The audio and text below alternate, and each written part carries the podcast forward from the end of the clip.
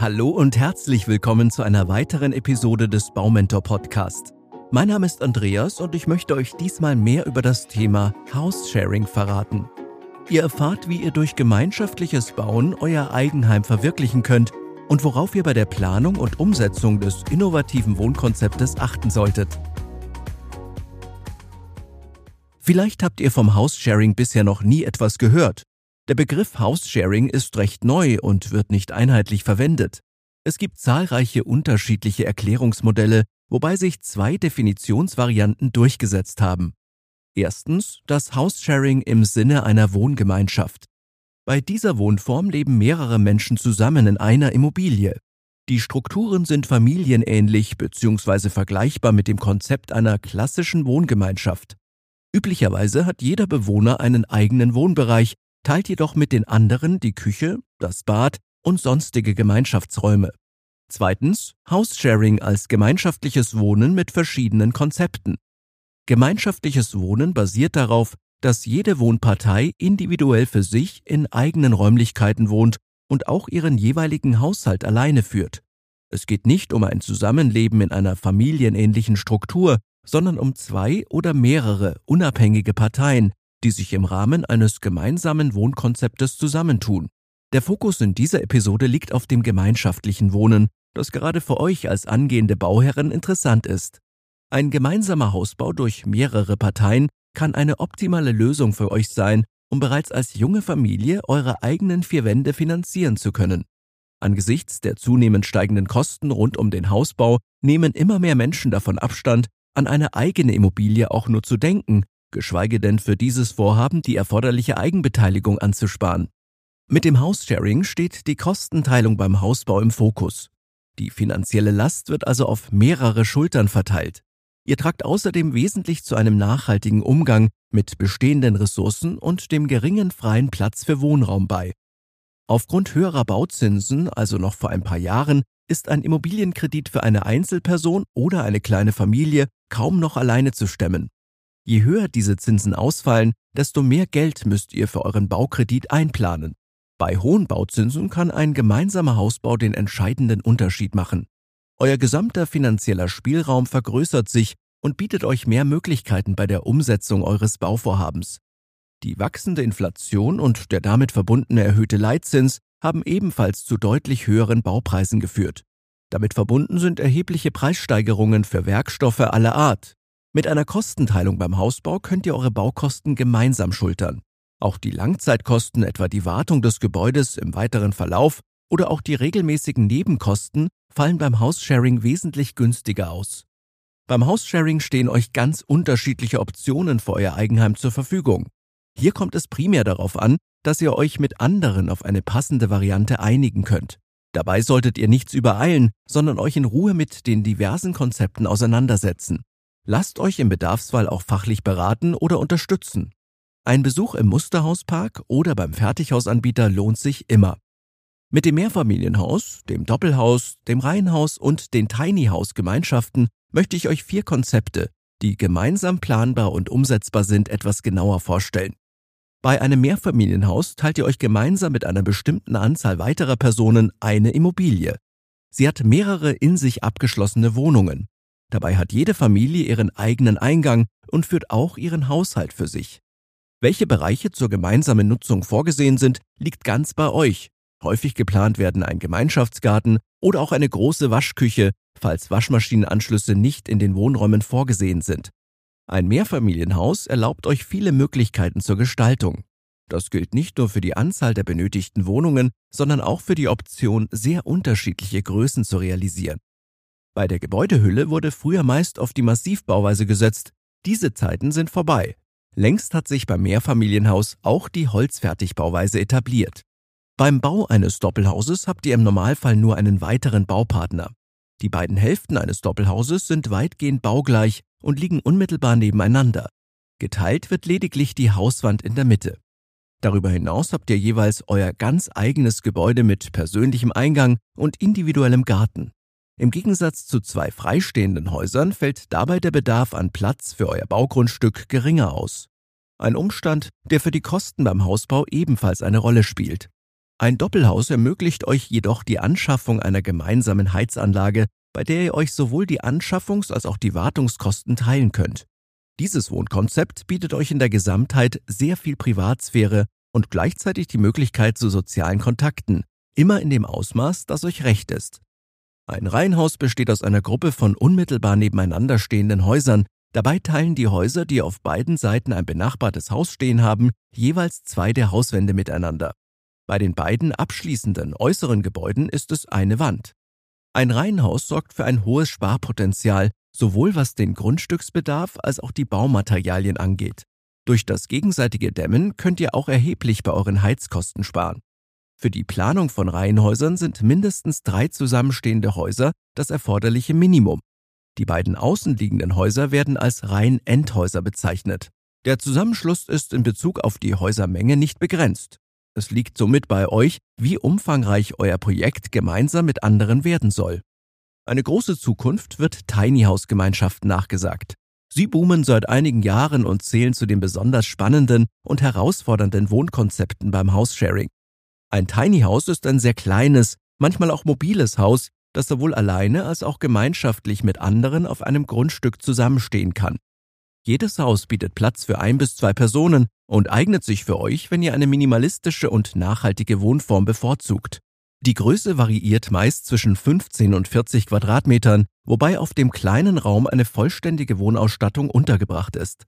Die Umsetzungsmöglichkeiten hätten wir damit geklärt. Gehen wir nun einen Schritt weiter an die Planung und Umsetzung des gemeinschaftlichen Bauens. Damit es Sinn macht, gemeinsam mit anderen ein Bauprojekt zu planen, solltet ihr euch vorab mit dem Thema sogenannter Baugemeinschaften befassen. Ein zusammengeplanter Hausbau zur gemeinschaftlichen Nutzung ist nicht vergleichbar mit einer reinen Eigentümergemeinschaft. Ihr nutzt kein bereits bestehendes Objekt, in dem jeder einen Bereich erwirbt, sondern ihr entwickelt und plant zusammen. Hier ist es hilfreich, wenn ihr gerne Zeit in das Projekt investiert, denn diese werdet ihr brauchen.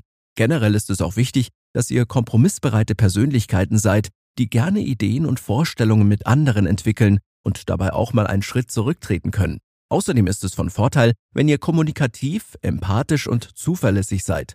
Auch ohne Teamwork geht es bei der Umsetzung eures Hauses nicht. Ihr könnt euch natürlich entscheiden, euer Projekt alleine zu konzipieren und umzusetzen oder das Vorhaben von einer Steuerungsperson betreuen zu lassen, etwa einem erfahrenen Architekten. Wenn es euch Spaß macht, gemeinsam mit anderen Parteien eure gewünschte Wohnart zu entwickeln, solltet ihr viel Zeit mitbringen. Es kommt auf lange Sicht auch auf eure Bereitschaft an, nicht nur eure eigenen Wünsche und Vorstellungen zu berücksichtigen, sondern auch die der anderen. Nur so gewährleistet ihr, dass alle Befindlichkeiten in die Planung einbezogen werden und euer Wohnprojekt erfolgreich wird. Belohnt werdet ihr durch deutlich geringere Kosten. Wenn ihr über einen Hausbau mit mehreren Parteien nachdenkt, sind viele Aspekte zu bedenken. Ihr solltet vor allem wissen, dass einiges an Planung und Konzeptarbeit auf euch zukommt, die sich für alle auszahlen sollte. Damit nicht schief geht, habe ich acht Punkte für euch, die ihr bei der Planung berücksichtigen solltet. Erstens, das schriftliche Fixieren gemeinsamer Entscheidungen. Achtet darauf, dass alle am Bau beteiligten Parteien Teil des Entscheidungsprozesses sind. Dokumentiert eure Planungsschritte und haltet die Ergebnisse detailliert schriftlich fest, damit sich auch später noch alle gemeinsam verantwortlich fühlen. Zweitens, die Privatsphäre. Der Bedarf an Privatsphäre ist bei den Menschen sehr unterschiedlich ausgeprägt. Hier ist es hilfreich, wenn ihr den Part ausführlich mit euren Baupartnern diskutiert. Während die einen gar nicht genug Kontakt haben können, sind andere gerne für sich und möchten auch keinen Gemeinschaftsgarten, sondern lieber einen kleinen privaten Garten mit Sichtschutz. Drittens, die Schalldämmung. Wer dicht zusammenbaut, hat eine höhere Geräuschkulisse als jene, die in weitläufig auseinanderstehenden Einfamilienhäusern wohnen. Gerade Wohnkonzepte, bei denen Hauswände miteinander geteilt werden, sind davon betroffen. Hier hilft es, bereits bei der Bauplanung auf einen ausreichenden Schallschutz zu achten, damit eure Nachbarn zwar wahrnehmbar, aber eben nicht ständig hörbar sind. Viertens. Die Zugänglichkeit. Bei eurem Bauvorhaben ist das Thema Zugänglichkeit nicht zu unterschätzen.